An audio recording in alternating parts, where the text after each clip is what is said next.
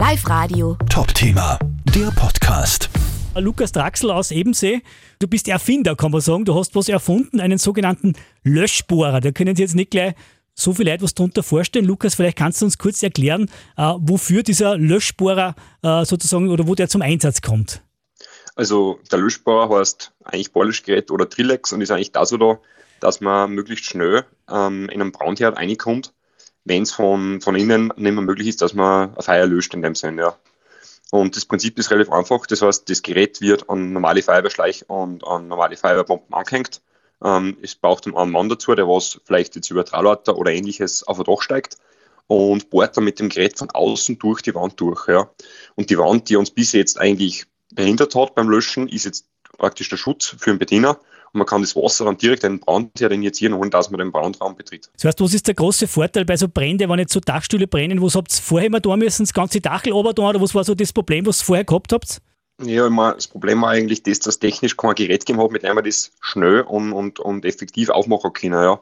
Und hat man jetzt den Dachstuhl, den muss man immer öffnen grundsätzlich, wenn so ein Dachstuhl brennt, bringt man dementsprechend sogar einen Sauerstoff dazu und kann das sogar noch verschlechtern, das Ganze. Ähm, jetzt ist es so, dass man einfach möglichst schnell, ohne dass man eigentlich nur Luft dazu bringt, durch den Dachstuhl durch kann und kann mal die, die Dynamik aus dem Brand rausnehmen, die Energie rausholen und kauft sich dann eigentlich Zeit und dass man das nachher in Ruhe und, und sauber und gezielt ablöschen kann. Du bist ja selber seit 2010 Feuerwehrmann, hast du gesagt, bei der FF Reut, dass wir es richtig sagen, gell? Bist du im Zuge deiner Feuerwehrtätigkeit auf die Idee gekommen oder wie hat sich das entwickelt, dass du gedacht hast, da, da muss doch was geben, da muss ich was entwickeln? Ja, im, im Endeffekt war es wirklich so, es war eigentlich die, die Entwicklung hat sich aus, aus einem Problem aus äh, ergeben, weil wir 2016 bei einem Wohnhausbrand im Februar selben bei Einsatz gestanden sind, wo der Dachstuhl einfach im Vollbrand gestanden ist und wo wir mit den Mitteln, was wir gehabt haben, nichts mehr tun haben können. Ja. Ich habe mir das halt dann angeschaut und bin draufgekommen, dass das Problem nicht nur wir gehabt haben, sondern eigentlich, sage ich mal, allgegenwärtig ist und dass da einfach eine Lösung dazu braucht, weil ich sage mal, unsere Leute geben eh schon alles und holen eh alles aus, dem Zeug, was wir mit haben. Und die, die Hürde war eigentlich die Technologie und die haben wir jetzt entwickelt. Die Idee kann man mal haben, aber trotzdem muss man es auch umsetzen. Wie schwierig ist das? Ich meine, ein bisschen technikaffin muss man da auf jeden Fall sein. Oder wie, wie war da der, der weitere Weg von der Idee bis zum Produkt, sage ich jetzt einmal? Naja, ich wir haben dann mal mit ganz ähm, primitive Prototypen angefangen und haben uns dann halt an die Materie zugetastet und es hat dann circa drei Jahre dauert, bis dass man wirklich ein funktionierendes Bohrlöschgerät einmal gebaut hat. Das hat dann praktisch nur mehr funktioniert, dass man so ein, zwei Bohrungen machen kann. Und ich habe dann 2019 in Bad Gäusern Firma Sonnextech dazukriegen können, dass die das Projekt unterstützt. Und seitdem haben wir jetzt nochmal drei Jahre entwickelt und jetzt haben wir nach sechs Jahren und circa 8000 Stunden Arbeit meinerseits allein und natürlich einem viel größeren Team im Hintergrund seitens Firma und Feuerwehr, das dahinter steht, endlich ähm, ein funktionierendes Bohrlöschgerät in der Praxis eingesetzt. Das heißt, man könnte das Gerät sozusagen jetzt kaufen, wenn ich Feuerwehr bin und sage, hey, ich würde es haben, würde es geben. Das noch nicht ganz. Also es ist sozusagen gerade in der Testphase. Dazu gibt es in Oberösterreich vier ähm, Forschungsstützpunkte, die extra gegründet worden sind. Das heißt, die haben, jeder Stützpunkt hat ein Gerät von uns und die werden so Brandeinsätze in Oberösterreich alarmiert. Und damit schauen wir jetzt in 190 Gemeinden einmal, wie das Gerät in der Praxis verhält, weil das beste Werkzeug nutzt man nichts, wenn ich nicht richtig einsetze. Und ja, und jetzt schauen wir, was rauskommt bei dem Ganzen. Die ersten Ergebnisse sind relativ gut. Es wird dann circa jetzt noch ein Jahr vom Netzwerk dauern, bis dass wir das Gerät wirklich dann auf dem Serienstatus haben und dass wir ganz genau wissen, ähm, wo die technischen Grenzen sind und die Potenziale. Das heißt, jetzt quasi gibt es sozusagen den, den, den Praxistest, das schaut man sich in einem Jahr an, wenn das dann gut funktioniert, muss man vielleicht adaptieren oder, oder sagen, ja, da muss man noch was machen oder dann weiß man, wie es im Realen abläuft. Das ist das Wichtigste wahrscheinlich. Ne?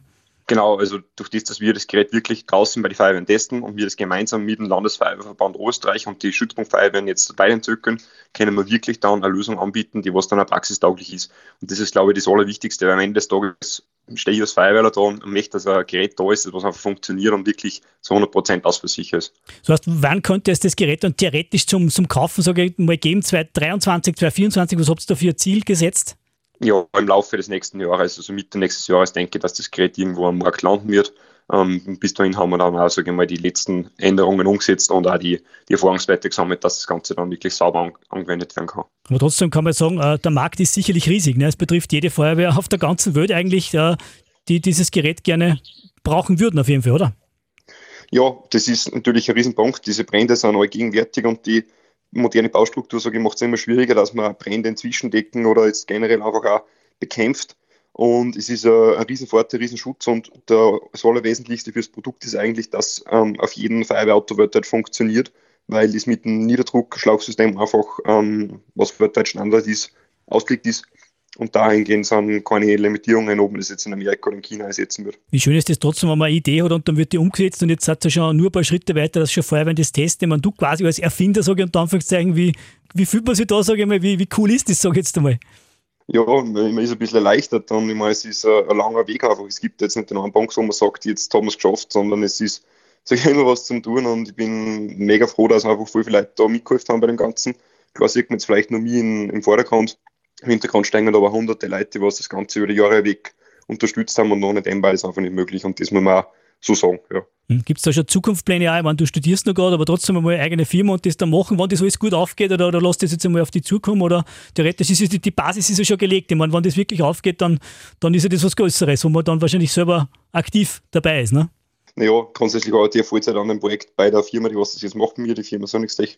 Und ähm, da habe ich auch ein Team rund um mich, das was das Ganze stützt. Das heißt, die Struktur für, für etwaige ähm, ja, Umsetzungsmöglichkeiten ist da.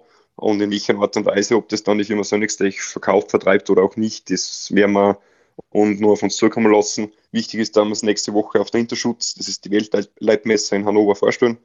Und dann schauen wir, was aus dem Ganzen wird und dass das bestmöglich einfach dann auch bei den Feiern platziert werden kann. Das heißt, nächste Woche auf der Messe wird es dann wirklich so europaweit oder ein bisschen, sage ich, kann man fast sagen, wegen weltweit einmal in den Fokus und einmal öffentlich präsentiert, oder?